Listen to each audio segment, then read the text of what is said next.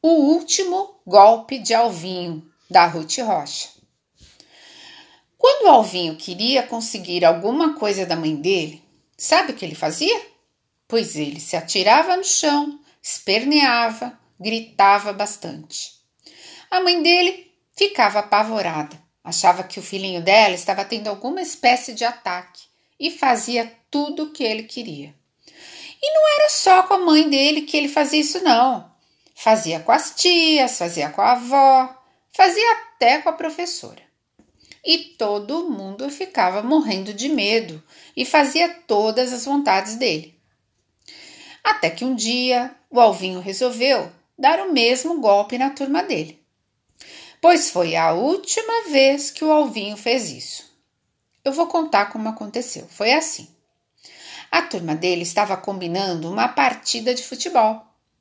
O Alvinho queria porque queria ser o centroavante. E a turma queria que ele fosse o goleiro, porque o Alvinho não sabia jogar futebol. Ele era um verdadeiro perna de pau.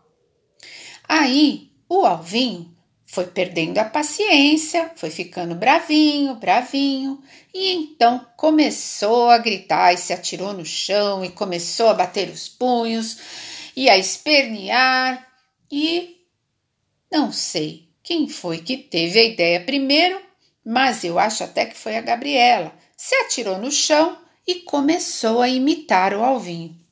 Ela gritava, puxava os cabelos, fazia até pior que ele. Então, o Marcelo, Catapimba, Mariano, Guaraná, a turma toda se atirou no chão e começou a berrar, espernear. Ficaram ainda piores do que o Alvinho.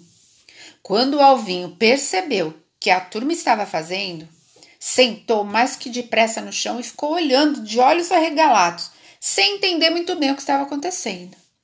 A turma então parou com a cena e todo mundo começou a rir que não acabava mais. O Alvinho, que não sabia se ficava bravo ou se achava graça, afinal a vontade de rir foi maior e ele começou a rir como toda a turma.